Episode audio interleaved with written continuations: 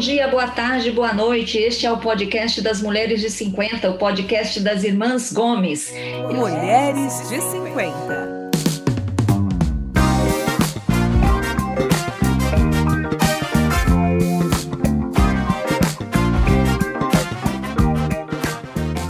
Eu sou a Tereza, moro em São Paulo e estou aqui com a Lúcia, que mora em Toledo, no Paraná. Oi, Lúcia. Oi, bom dia, boa tarde, boa noite.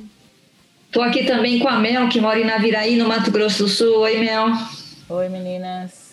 E também com a Sandra, que mora em Curitiba, no Paraná. Olá, meninas, tudo bem?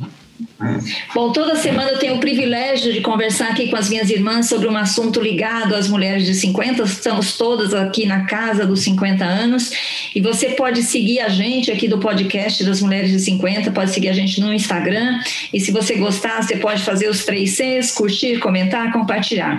Se você perdeu algum episódio antigo, vai lá no Spotify, no Google Podcast, no Apple Podcast, onde você quiser. Nós estamos em sete agregadores de áudio.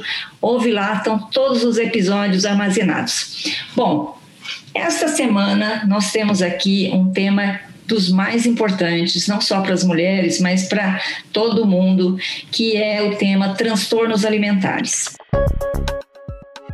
Vocês já devem ter ouvido falar sobre isso e a gente gostaria, quis trazer aqui uma especialista nesse assunto para contar para a gente o que é e como os transtornos alimentares estão afetando a vida, especialmente das mulheres, tá? E a nossa convidada é a Mônica Viana. Oi, Mônica. Olá, pessoal, tudo bem? Olá, Mônica, tudo bem? Bom. Oi, Mônica. Seja bem-vinda. Obrigada, obrigada pela oportunidade de estar aqui com vocês hoje. Vamos conversar um pouquinho sobre transtornos alimentares. A Mônica é psicóloga, é doutora em psicologia clínica pela PUC do Rio de Janeiro e é autora de dois livros. O primeiro, os títulos são ótimos. Da geladeira ao divã é o primeiro e do bisturi ao divã é o segundo livro. Do que tratam os livros, Mônica? Então, Tereza, é, o primeiro livro da Geladeira ao Divã, é A Psicanálise da Compulsão Alimentar, é um desdobramento da minha dissertação de mestrado, que foi exatamente uma pesquisa sobre compulsão alimentar. Compulsão alimentar ela é um comportamento que está presente em vários transtornos alimentares. Né? Existe até um transtorno alimentar chamado transtorno da compulsão alimentar. Mas ele também está presente, ela também está presente na bulimia nervosa e até em alguns casos de anorexia nervosa. Então, eu resolvi me aprofundar mais né, nesse tema da compulsão alimentar. Depois, no doutorado, é, eu comecei a estudar a compulsão alimentar dentro é, do público específico que faz cirurgia bariátrica. Então, os pacientes né, que tinham compulsão alimentar né, antes de realizar a cirurgia bariátrica, o que, que acontecia né, com esses pacientes depois da cirurgia bariátrica. E aí, é, eu fiz a minha doutorado sobre, sobre esse tema e acabou dando origem ao livro do Bisturi do Divã, Cirurgia Bariátrica, Compulsão Alimentar e Psicanálise. Legal, não? Então você está estudando isso já há quantos anos? Ih, bastante tempo. bastante tempo. Não vamos falar de idade aqui, não. Mas você é novinha, adivinha. você é, mais, você é mais nova que nós, que, que a Aham. gente. Você tem quantos anos? Eu tô com, vou fazer 41 agora, daqui a É duas uma semanas. menina. Criança, Ah, criança, uma menina. Novinha, Mônica. É, tô, não, tô, tô adorando, né? Tô adorando essa entrada dos 40 aí, tô, nunca, nu- nunca estive tão bem, eu acho, assim. Nos 30 já foi ótimo, 40 é ótimo, eu falei, os 50 então vai ser maravilhoso, tá? Então, Pode crer, pode crer. É? 50 são bons, viu? A gente faz um. um- um- é, é um momento assim, meio de, de preparar para o próximo meio século, mas é bom, né? Ah. É bom. Você falou em bulimia uhum. e me fez lembrar a princesa Diana. Hum, Quem assistiu a série The Crown e também assistiu a documentário sobre ela, ela, ela, ela declarou que ela sofria de bulimia, né? uhum. Qual que, como que é a bulimia hoje no Brasil e como é que ela tem afetado as, as mulheres? Olha, é, a bulimia nervosa, a anorexia nervosa e o transtorno da compulsão alimentar são os transtornos é, mais importantes, assim, né, mais estudados e que a gente acaba encontrando mais, né, é, na clínica também. É, a bulimia nervosa especificamente, É, primeiro, deixa eu dar uma definição de transtorno alimentar e aí a gente especifica cada um deles, porque aí o pessoal tem uma visão geral. Então, transtornos alimentares são doenças psiquiátricas, né? Que são bastante graves, tá? Elas são difíceis de tratar e elas têm etiologias, causas múltiplas. Então, elas, não, elas têm uma é, é uma mistura de causas, assim, né? Então, tem tanto causas fisiológicas, quanto hereditárias, quanto psicológicas, quanto ambientais, quanto familiares. Essas causas todas, elas se misturam de forma intrincada e acabam dando origem a, a esse transtorno, a um desses transtornos alimentares. Tá? Eu costumo explicar assim, didaticamente que tem, os transtornos alimentares têm um, um, aspecto que é mais psicodinâmico e um aspecto que é mais comportamental. Aí, o aspecto de psicodinâmico, em relação a esses três transtornos alimentares que a gente está falando, que é a anorexia, a bulimia a compulsão alimentar, é, ele, é, ele é comum. Então, envolve o quê? Idealização da magreza, medo mórbido de engordar, autoavaliação e autoestima totalmente referendadas pelo corpo, pela imagem. Então, isso é comum entre, os entre esses transtornos alimentares. O que acaba mudando é exatamente a parte comportamental. E aí, qual é a parte comportamental? Aí isso vai depender de cada transtorno. No caso da anorexia nervosa, existe uma restrição alimentar muito grande é, a pessoa é, faz jejum, faz dieta muito restritiva, e aí ela tem uma perda de peso acentuada. Né? No caso da anorexia nervosa, é, é, é, é um critério diagnóstico essa perda de peso acentuada, tá? que bota a vida dessa pessoa em risco. E essa pessoa não. É, ela não tem ideia, ela não, ela não ela não credibiliza esse risco que ela está colocando na vida dela. Então, a gente chama que a, gente fala que são doenças egocintônicas, no sentido de que ela não se sente doente. Né? Muitas vezes essa paciente chega, esse paciente chega é, no consultório porque a, a, família que levou, ou porque a escola percebeu, né? ou porque amigos, enfim. Ela é levada a fazer um tratamento porque ela mesma não tem noção da doença, né? Ela tem uma relação com a doença é, de não, eu quero, só quero ser magra, né? Todo mundo no Instagram faz jejum, por que, que eu não posso fazer jejum? É, e não percebe o quanto que ela está adoecida, tanto física quanto mentalmente, porque isso vai virando uma obsessão, né? A pessoa só pensa em comida, só pensa em corpo, é, né? vai se afastando do mundo, vai se afastando das suas atividades. Então, a anorexia nervosa tem muito a ver com, com essa questão dessa restrição muito grande da alimentação. Já na bulimia nervosa, o comportamento que a gente encontra tem que ter dois comportamentos. Um, tem que ter compulsão alimentar, e dois, tem que ter método compensatório para compensar o que ela comeu nessa compulsão alimentar. E aí eu aproveito para já dar um, um para dar a definição de compulsão alimentar, porque compulsão alimentar virou um, um, um, termo assim, né, no senso comum, que todo mundo fala, às vezes, às vezes as pessoas chegam no consultório e falam, eu tenho compulsão alimentar. Você fala, o que, que é? O que, que você está chamando de compulsão alimentar?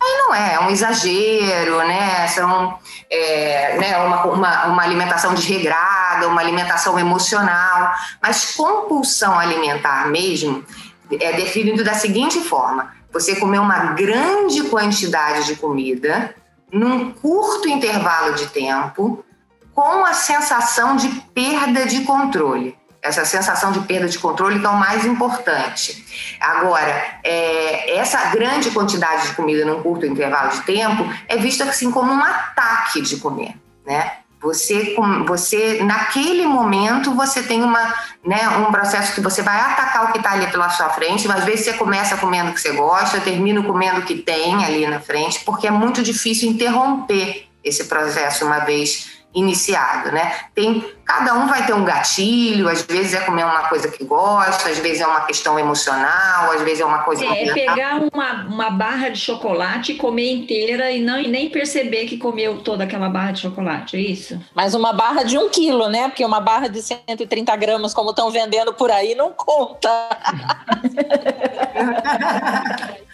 É, é, um ataque. Eles, eles definem assim, quando, quando, quando os pacientes descrevem assim, como um ataque de comer. A pessoa come muito mais rápido do que o normal, então ela nem está sentindo muito gosto do que ela está comendo. Ela come mesmo se ela não estiver com fome, ela pode ter acabado de almoçar, né, e ter uma compulsão. É, ela muitas vezes come escondida, né, pela vergonha da maneira como ela está comendo ou da quantidade de comida que ela está comendo. Né? E tem que vir seguida de sentimentos negativos, de tristeza, vergonha, é, autodepreciativos, sabe? Isso também é, faz parte dos critérios da compulsão alimentar. É, e aí você, eu falo assim, ela, ela tem um ataque de comer, tem muita dificuldade de parar. Como é que ela para? Assim, ela para porque alguém chega, ela para porque está passando mal, né? Não é ou porque a barra de chocolate acabou e não tem outra, né? Porque se, se tiver outra ou se tiver alguma outra coisa ali, talvez ela emende numa outra coisa. É, então, ela para assim muitas vezes por, por, por fatores alheios a vontade dela, né? Fatores externos. Então, esse, esse passa mal, é, alguém chegando, acabou a comida, enfim. Não é porque, ah, não, eu decidi, já estou satisfeita, decidi parar. Não é, uma, não é algo prazeroso, sabe? Tem idade isso? Então, não tem idade. É, acontece, acontece que é, é mais frequente é, na adolescência, né, no início da adolescência, juventude, e é mais frequente em mulheres. Mas isso não quer dizer que não possa acontecer com homens, né? Todos esses transtornos alimentares não possam acontecer com homens é, e que também aconteça só nessa idade. Não, não é verdade. Porque tem muitas, muitos pacientes que cronificam também, não tratam. O que acontece, assim, é que na, no caso da compulsão alimentar especificamente, é um espectro amplo, sabe? Você pode ter desde episódios esporádicos, né? Um dia aconteceu, eu tive uma um descontrole, aí eu percebi aquilo, que é um episódio esporádico, até um quadro de transtorno alimentar, né, de transtorno da compulsão alimentar propriamente dito, que você tem que ter todos tudo isso que eu falei, né, é, envolvido com a compulsão alimentar, e tem que ser no mínimo é, uma vez por semana nos últimos três meses. Então tem que ter uma periodi... peri... Ih, não vai sair a palavra. Periodicidade. Perfeito, exatamente. Isso aí tem que ter essa frequência mínima, né, para você ter um quadro. Então, você tem, tem, ao mesmo tempo, você pega é, pacientes muito graves que têm três, quatro compulsões por dia. Então, você vê que é um espectro longo e isso vai dar o grau da gravidade de cada caso também. Esses casos sempre dá para tratar com terapia ou tem que entrar com medicamento, passar por psiquiatra? Porque você disse que são doenças psiquiátricas, né? Então, daí tem que. Como saber se você precisa já do psiquiatra ou, ou ainda dá para tratar com a terapia? Lembra que eu falei que são doenças de, de causas múltiplas, né? Multifatoriais? Então, o tratamento é multidisciplinar e com profissionais especializados. Isso é muito importante a gente falar aqui, assim, é muito importante. É, não é qualquer terapia, né? Tem que procurar uma terapia é, visando, especializada nisso, na questão dos transtornos alimentares. E aí ele é multidisciplinar da seguinte forma: é, tem psicólogo, tem psiquiatra, tem que ter nutricionista, porque a questão é, nutricional é muito importante também. Né? É, às vezes a gente tem que ter um clínico geral, um endocrinologista também. Então a gente vai formando essa equipe de acordo com cada caso, mas esses três profissionais psicólogo, psiquiatra e nutricionistas, nutricionista sempre tem, né? Muitas vezes o endócrino também, e aí, às vezes, tem profissional de educação física, é, né? Às vezes, se você precisa fazer uma internação domiciliar, você vai ter uma enfermagem. Se, e aí, isso vai dependendo de cada caso, né? O, o profissional de, de, educação física, por exemplo, umas pacientes bulímicas que usam como método compensatório o exercício exagerado, né? É um exercício extenuante, né? A gente sabe que fazer exercício é bom, né? Faz bem, né? Isso já está provado, comprovado. Mas é, nesse caso, né, do, do, paciente bulímico que usa o exercício como método compensatório, é algo que vai para além, né? É algo que faz mal para o corpo dele. É uma pessoa que vai fazer exercício, mesmo se estiver com febre de 40 graus, né? Mesmo se tiver com uma torção no pé. Então, é, são casos assim que, não, que a gente precisa de alguém controlando esse exercício dessa pessoa, né? Estando junto com ela. Como é que a gente observa, quer dizer, quais são os sinais que a gente enxerga numa pessoa que está sofrendo de transtornos alimentares? É, foi ótimo você ter perguntado isso, assim, porque eu acho que, como eu tinha falado antes, né, muitas vezes a pessoa não enxerga que está doente. Então, é realmente o entorno que vai fazer é, essa, essa função. É, uma pessoa que está falando muito em dieta o tempo inteiro, a gente fala assim, é, 90%, mais de 90% dos transtornos alimentares começam com uma dieta, uma dieta restritiva, tá? Não é todo mundo que faz dieta que vai desenvolver um transtorno alimentar porque senão. É, graças a Deus. Tudo, né, na nossa sociedade atual. Ainda bem, viu? É, não, senão, é, se fosse só esse o critério, né?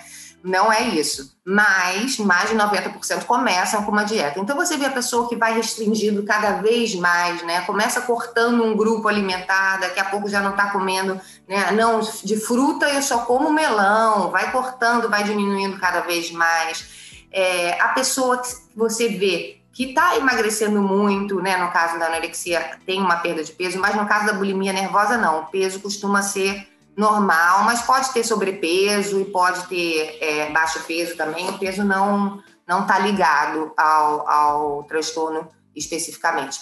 Mas você vê aquela pessoa que não quer mais comer junto com as outras pessoas, né? Que tá, que tá toda hora se comparando com os outros, olhando para o corpo, né? Se verificando, se checando no espelho, perguntando para você: eu engordei? Você acha que eu engordei? Você acha que eu estou mais magra hoje? Você, o assunto é obsessivo em relação à comida e ao corpo, né? E aí a gente tem as redes sociais hoje em dia, que são né, uma fonte de entretenimento, uma fonte de informação, mas que também, nesse caso, podem ser muito deletérias assim, para esse tipo de comportamento, porque é um excesso de informações, né? E muitas vezes, né, sem nenhuma, sem nenhum crivo, assim, né, de, de nenhum cuidado assim com o conteúdo que está se passando, essas instafitness e, né, e pessoas que nem né, não são nutricionistas, mas estão lá passando dieta, que não são professores de educação física e estão lá passando exercício e contando a sua história como se for, valesse para todos, enfim. Isso é uma coisa que, que influenciou muito, é, influencia muito assim no aumento dos casos. Essa parte sociocultural influencia muito o aumento dos casos é, de transtorno alimentar. Você acha que a pandemia tem, algum, tem alguma influência no número de casos? O que, que você tem visto nos consultórios, no consultório e nas suas pesquisas sobre a pandemia e os transtornos alimentares? Tereza, sabe o que, que a gente percebeu? Assim, é, doenças mentais, de uma forma geral, houve um aumento, né? Houve um aumento expressivo, assim, da, dos casos de doenças mentais. Com os transtornos alimentares também, não foi diferente. Tá? É, o que acontece, assim, tem uma pesquisa recente que estava falando exatamente que as pessoas que foram mais afetadas, né, é, mentalmente, né, psicologicamente, emocionalmente, com a pandemia, eram mulheres, jovens e pessoas que já tinham histórico de transtornos mentais.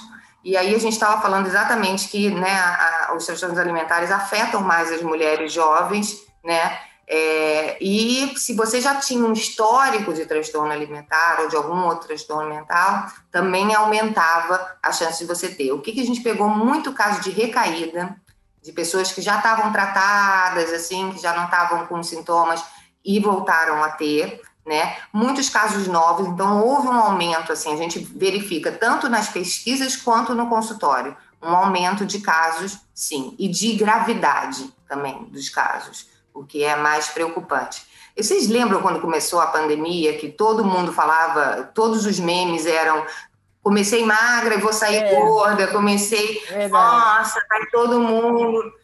Imagina isso para uma pessoa, eu estava falando, um dos critérios diagnósticos do, do transtorno alimentar é esse medo mórbido de engordar.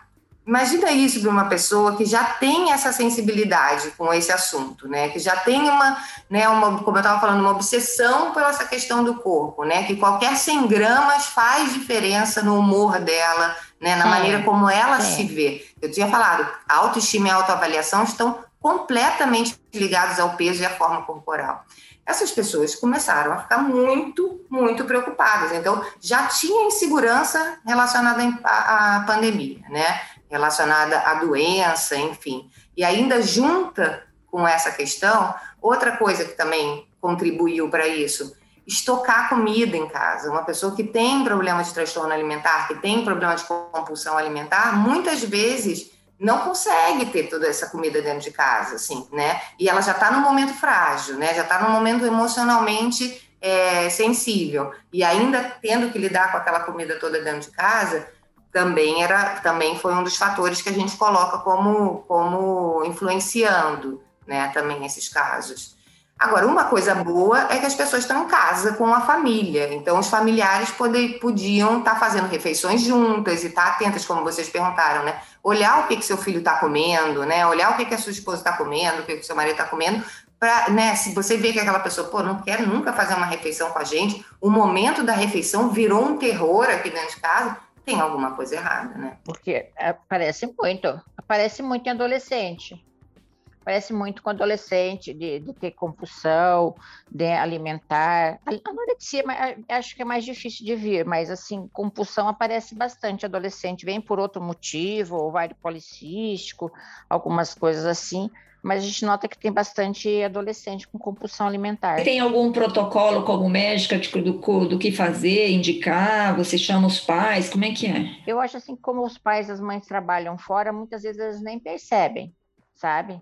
muitas vezes não percebe aquilo que a Mônica falou. Talvez agora, com a pandemia, que os pais estão ficando mais em casa com os filhos, as famílias estão mais reunidas, talvez os pais tenham notado mais, mas acho que antes as mães, os pais não estavam notando muito isso nos adolescentes, não. Acho que só quando é caso mais. É isso que eu ia dizer, só nota em casos extremos. Queria saber o lado do, sei lá, como é que surge também os casos no, no, no atendimento médico, né? É, normalmente, é, normalmente aí vem os pais e também é, o protocolo da gente é encaminhar, tem encaminhamento psiquiatra, encaminhamento para o psicólogo. E dependendo do caso, nutricionista para nós é bem difícil, complicado, porque SUS já sabe como é que é, mas a gente tem um acesso a psicólogo e psiquiatra. Mas surge assim, mais surge assim, com outras queixas, né? ovário policístico, eu estou engordando muito, essa pílula está me engordando, ou muitas adolescentes, assim, jovens, culpam a pílula anticoncepcional por estar tá engordando, né? Coisa que não é real. Ah, quero trocar a pílula porque está me engordando muito, aí eu tô, né, é a pandemia, então, assim, aí vem com essas queixas, aí a gente tem uma assistência da psicóloga e do psiquiatra. Mas é, é dentro das queixas gerais, não do, vem, não vem específico para ele. Igual eu falei, às vezes vem para trocar a pílula, porque a pílula está engordando muito. Ah, engordei 10 quilos com essa pílula ou estou é, parada em casa agora, né? Não consigo fazer atividade física e estou comendo muito e não estou conseguindo me controlar. Como a pessoa consegue controlar um vício, porque eu consegui praticamente um vício em comida, uma coisa que ela tem que ela tem que consumir, porque não é como um vício em cigarro e bebida que ela pode até se afastar, né? São coisas que não, não tem, você não precisa comprar mas a comida você precisa comprar, você precisa ter na sua casa. Então, existe uma dica, uma coisa assim, para você conseguir começar a controlar essa compulsão? É, é interessante essa, essa analogia que você fez, né, com vícios, cigarro, bebida, assim, é, os pacientes falam muito sobre isso, assim, também colocam dessa forma. É, e é isso, comer você não pode, você não pode ficar, né, não tem uma abstinência, né, para que você possa fazer. Muito pelo contrário, a gente tem uma máxima que é restrição leva à compulsão. Então, muitas vezes, né, que eu tinha falado que, a, que, a, que as, os transtornos alimentares começam com dieta restritiva, então, muitas vezes aquele paciente restringe, restringe, restringe o dia inteiro, né, passa o dia inteiro, né, comendo não açuquinha, fazendo aquela dieta, aí chega de noite em casa, tem uma compulsão, não consegue segurar. É, eu acho que a ideia, assim, não tem uma fórmula mágica, né? A gente tem que escutar cada caso, qual é a relação daquela pessoa com a comida. A comida está muito ligada ao nosso emocional, né? É, comer está ligado a uma, não é só uma função fisiológica, né? A gente não come só macro e micronutrientes, né? A gente se alimenta de afetos também, né? A gente trocas, né? As nossas comemorações são em volta da mesa, né? A gente lembra daquela comida que a minha mãe fazia. Aliás, a nossa primeira relação de afeto com o outro é na amamentação, né? É, é nesse que além do leite você ganha um olhar, você ganha um, um quentinho do colo. Isso fica marcado. Né? Comer é para ser um ato prazeroso, sim. Então, a gente tem que ver vendo como é que é a relação dessa pessoa com a comida e para estabelecendo estratégias é, não necessariamente são de um controle absoluto, mas assim, por exemplo, algumas pessoas não podem ter determinados alimentos dentro, dentro de casa porque aquele alimento é um alimento gatilho, que acaba levando a, aquela alimentação. Ou às vezes tem uma alimentação tão desregrada, a primeira coisa, vamos organizar isso aqui, ver o que está acontecendo, como é que você está se alimentando, se você está pulando refeição, isso pode acabar gerando uma compulsão depois. A gente tem que ir vendo muito no caso a caso, é, mas eu sempre falo que assim, é uma mudança da sua relação com a comida e da sua relação com o seu corpo. Eu queria saber, assim, nos casos de transtorno, é comum é, mortalidade? As pessoas chegam à morte em função desses transtornos? Nossa, Sandra, é isso. Você perguntou, assim, uma coisa super importante. Sim, a anorexia nervosa é a doença psiquiátrica que mais mata entre todas as doenças psiquiátricas. Então, muita gente fala: ah, é, é uma vaidade, é uma fase, passa. É muito perigoso. Né? Principalmente a bulimia nervosa também é, porque são transtornos mentais que, que tem uma, afetam o físico diretamente, né? Uma, uma pessoa que vomita três vezes por dia ou que toma uma quantidade infinita de laxantes, ela está desestabilizando esse corpo dela, né? Todo o equilíbrio eletrolítico, né? A Lúcia vai saber falar melhor do que eu sobre isso, mas assim, você causa uma série de outros. Por isso que a Lúcia estava falando, chega no consultório dela, pode chegar uma, uma anorexica, é, uma, uma paciente com anorexia nervosa que esteja com a menorreia. E ela vem se queixar da menorreia, porque ela já não menstrua mais, porque o corpo dela não tem mais energia para produzir nada, está tá fazendo o coração bater, o resto é supérfluo. Ou pode chegar num dentista ou num, né, uma, uma bulímica que vomita muito e está com o esmalte dentário todo é, é, né, deteriorado, ou num gastro, uma pessoa que está com problema né, de úlcera, enfim, porque o corpo vai se deteriorando. Essas meninas, é, quando chegam aos 30 anos, algumas têm osteoporose. É, é, é muito, é, é, uma, é muito agressivo para o corpo, né? Principalmente quando começa cedo, porque aí está naquela fase do desenvolvimento ainda, né? Enfim, é, é uma doença que mata, tem uma mortalidade alta e tem uma e tem comorbidades, né? Ela se associa com muitas outras doenças também, por isso a gente tem que ficar muito ligado. Mas a Sandra falou assim: ah, só percebem os pais, a família, o, o, o colégio, os amigos, só percebe quando está muito grave. E isso é verdade. Demora muito para as pessoas perceberem. Você percebe quando a pessoa está muito emagrecida, ou quando você vê que aquela pessoa já não senta mais na mesa, ou sai correndo para ir no banheiro depois de comer, enfim. Quando você já vê que a coisa já está muito grave, ela demora-se muito para buscar tratamento. Né? Uma média de seis anos para esse paciente chegar né, na terapia, para chegar no consultório. E isso nossa, demora demais, hein? Eu, eu vi há algum tempo uma, uma notícia eu não cheguei a, a, a, verificar se, como são esses sites, esses grupos, que meninas se reúnem, principalmente adolescentes, é, e umas ensinam para as outras formas de enganar a família, de fingir que estão comendo, é, elas dão dicas entre si de como burlar esse, esse sistema familiar que tem esse controle de, de ver se a pessoa comeu ou não comeu. Eles acabam ensinando dicas e elas acabam aprendendo isso entre si ali, Nana. Nossa, que trágico, hein? Isso é antigo, viu? Isso, quando eu estava na faculdade, a minha monografia foi sobre esses sites, é, chama ProAna e ProMia, né, que é pró-anorexia e pró-bulimia.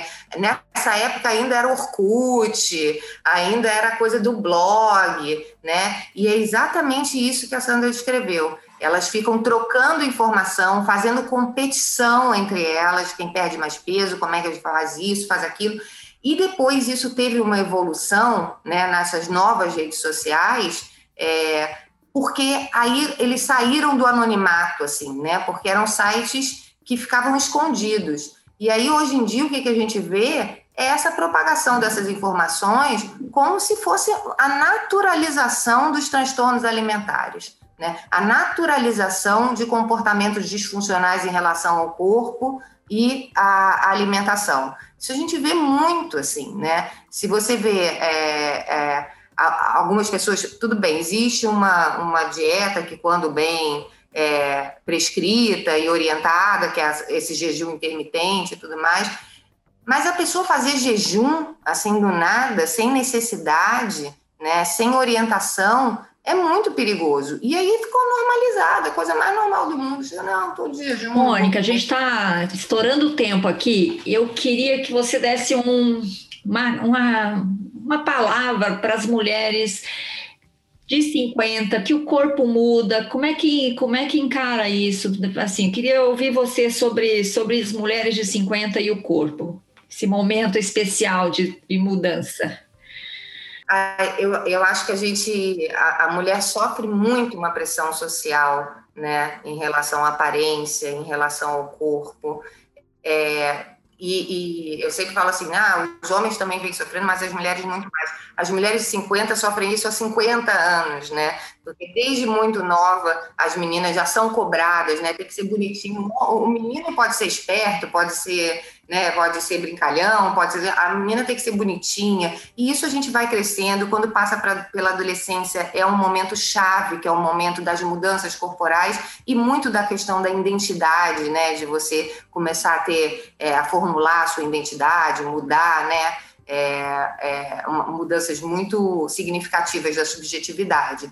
Depois, na maternidade também, né, que é uma mudança de papel, o corpo da mulher muda, tem questões hormonais que também são significativas e, e, a gente acaba também sofrendo essa pressão. E depois, quando a gente vai envelhecendo também, que a gente é cobrado não só mais do peso, né? Eu falo que tem uma tríade, né? Que é juventude, beleza e magreza, né? Que a gente vai sendo cobrado o tempo inteiro em relação a isso. Mas, ao mesmo tempo, é, a gente também já foi trabalhando isso de alguma forma e a gente vai se aceitando um pouco mais. É, não todo mundo, né? A gente vê, eu, eu tenho pacientes de 80 anos. Né? É, é, é, isso, assim, a coisa pode cronificar e quando esses pensamentos ficam muito arregados, é, é, complicado, assim, você pensar que você vai envelhecer sofrendo com seu corpo, em vez de né, apreciando o seu corpo, é, né, aproveitando né, o que, que ele tem para te dar. Mas então o que eu falo para as mulheres de, o que eu falaria para as mulheres de 50 é não vamos, não, a gente não pode se deixar levar para um padrão de beleza único, né, por essa por essa imposição né, de, de uma suposta perfeição, ou que beleza, confundir né, beleza e magreza com aspectos morais, né, com, ah, não, a pessoa engordou, então aquilo é um desleixo, né, não, não, não vamos deixar que isso aconteça. Eu acho que tem uma garotada nova que já está entrando com alguns movimentos, né, é, de querer ampliar essa questão dos padrões de beleza, e acho que a gente tem que estar tá nesse mesmo movimento, aceitar né?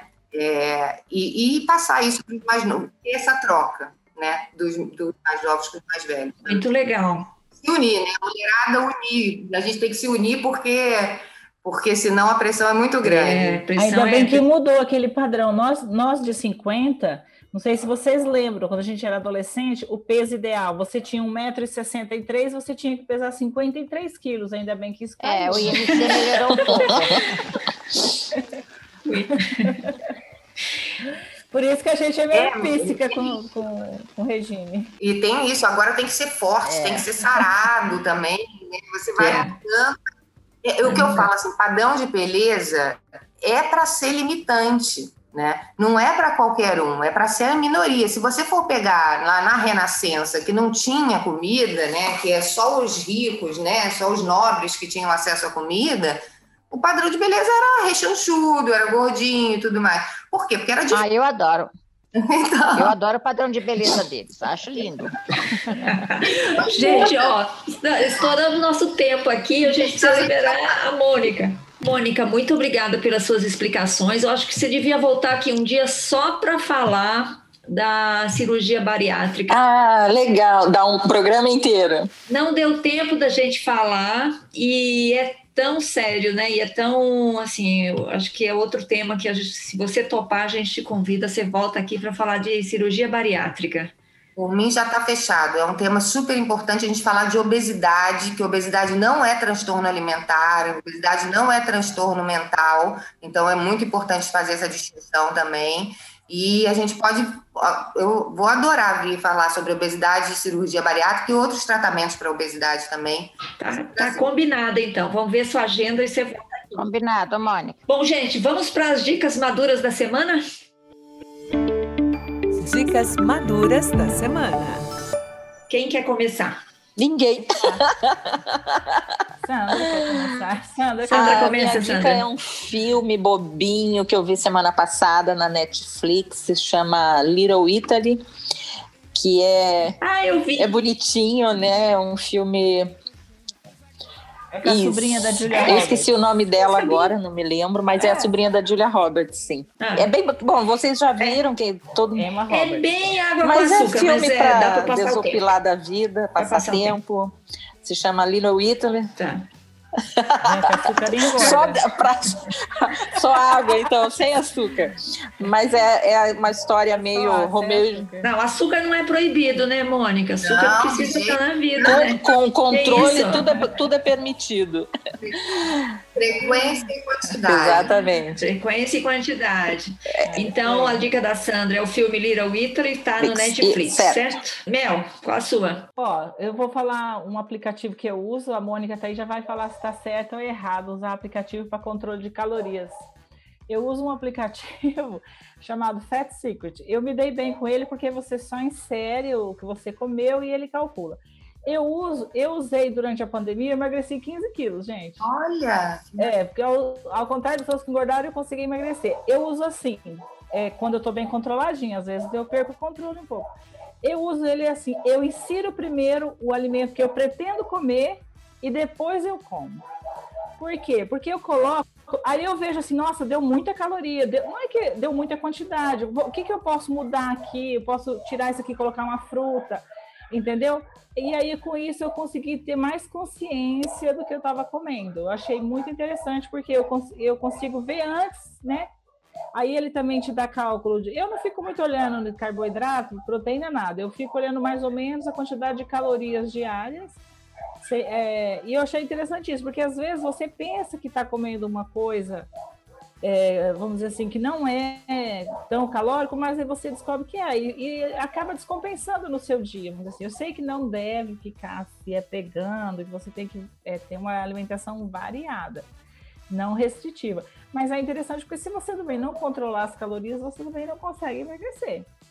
Eu achei interessante isso de você inserir primeiro. Qual a sua opinião sobre esse aplicativo, Mônica? eu acho que são as ferramentas dependem mais do, que, do uso que a gente faz delas do que elas propriamente, né? Podem, é, como a gente estava falando das redes sociais, depende como- do uso que você está fazendo. A Marisa está falando de um uso super bacana. Eu sempre falo que é muito importante a gente ter consciência do que a gente come. A gente, a gente coloca a alimentação muito no piloto automático, sabe?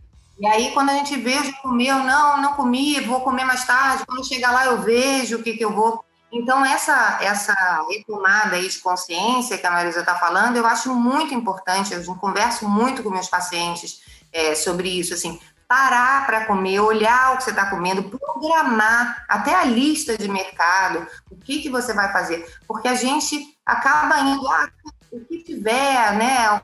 Chegar na hora eu penso, quando eu tiver com fome eu vejo. E não é, a gente precisa estar consciente. E não só na hora de botar as calorias lá, porque eu não sou nutricionista, então não vou, não, não vou me ater a calorias, carboidratos, essas coisas, que, eu, que é coisa de nutricionista. Mas é, eu acho que como que você está comendo? Você está mastigando direito? Está sentindo? Você, entendeu? Tem todos outros aspectos envolvidos que às vezes a gente não, não presta atenção. Então, essa tomada de consciência eu acho fundamental. Legal, muito bom. Como que é o nome, Mel, de novo? Fat Secret. Fat Secrets. Lúcia, você tem dica, Lúcia? Ai, eu, eu vou dar uma dica que eu fiz hoje. Tudo contra o que vocês falaram aí, não, contra não, mas hoje eu fiz uma geleinha, manga com maracujá. Hum. Pensa numa geleia com docinho que ficou gostoso. Ah, como é que faz? Três mangas, três maracujás, meia xícara de água. Hum, bom. Eu, fiz, vai uma xícara de açúcar, mas como eu usei açúcar light, eu coloquei só meia. Coloquei no fogo, deixei lá no foguinho baixo, de vez em quando. Mas o maracujá é só o suco. Não, o maracujá de verdade. Com as frutinhas, com as coisinhas Aham. pretas? A Com a semente. semente? É, tre- Ah. Três maracujás. sementes? Tá. Com manga picadinha e a- a- coloquei açúcar light, que vai meia xícara. e meia xícara de água, deixei no fogo lá, ficou lá apurando, ficou uma delícia, você acredita? Hum, Muito muito, bem, boa muito dica. bem. Eu acredito, porque parece muito bom mesmo. Geleia de manga com maracujá. A minha dica, Sandra, é para você. A minha dica é para você. É um livro chamado Meus Vizinhos Ita- Italianos: A História de um Inglês na Itália. É um livro de 1992 que o meu marido já tinha lido há muito tempo, aí eu decidi, relembrei esse livro, falei, preciso ler de novo, tô lendo, é uma delícia para entender como é que os italianos funcionam, que você está estudando italiano, tá? Agora estou momentaneamente parada, porque eu não posso sair de casa na Não. pandemia. São Meus Vizinhos Italianos, é, do autor Tim Parks. Me parece legal. Mônica, você tem alguma dica para nós? Eu vou dar uma dica, então, já que a gente falou de transtornos alimentares, da importância né, da família, enfim, né, da gente se informar. É, vou falar da Associação Brasileira de Transtornos Alimentares, chama Astral, que você encontra no Facebook, encontra no Instagram, eles têm um site também, que eles divulgam bastante informações né, para ajudar orientações a, a pais, familiares, é, in- indicam lugares onde você pode ter tratamento gratuito, né, no Brasil inteiro. Eu acho que é uma ferramenta bacana para quem se identificou com alguma coisa que a gente falou aqui, quer saber um pouquinho mais, quer procurar ajuda. É, chama Astral, Associação Brasileira de Transtornos Alimentares. Legal. Obrigada. Muito bem, muito obrigada pela dica. Gente, esse foi o podcast das Mulheres de 50. Hoje a gente recebeu aqui a Mônica Viana, que é psicóloga, doutora em psicologia pela PUC Rio. Você mora no Rio, né, Mônica? Moro no Rio, moro no Rio. Muito bem. Ó, hoje, o Brasil está representado aqui nesse podcast. Muito obrigada pela sua presença. Foi Eu um prazer. viu? agradeço, adorei. Gostei muito mesmo. Obrigada, meninas. Obrigado pela troca. Foi muito gostoso. Obrigada a você. Obrigada, amor. Obrigada. Tchau, Lúcia. Tchau, Mel. Tchau, Sandra. Até semana que vem. Tchau, meninas. Tchau, Até a tchau. semana que vem. Tchau. Tchau, Tchau. gente. Tchau. Essa foi uma produção da Jabuticaba Conteúdo. Até mais, gente. Tchau.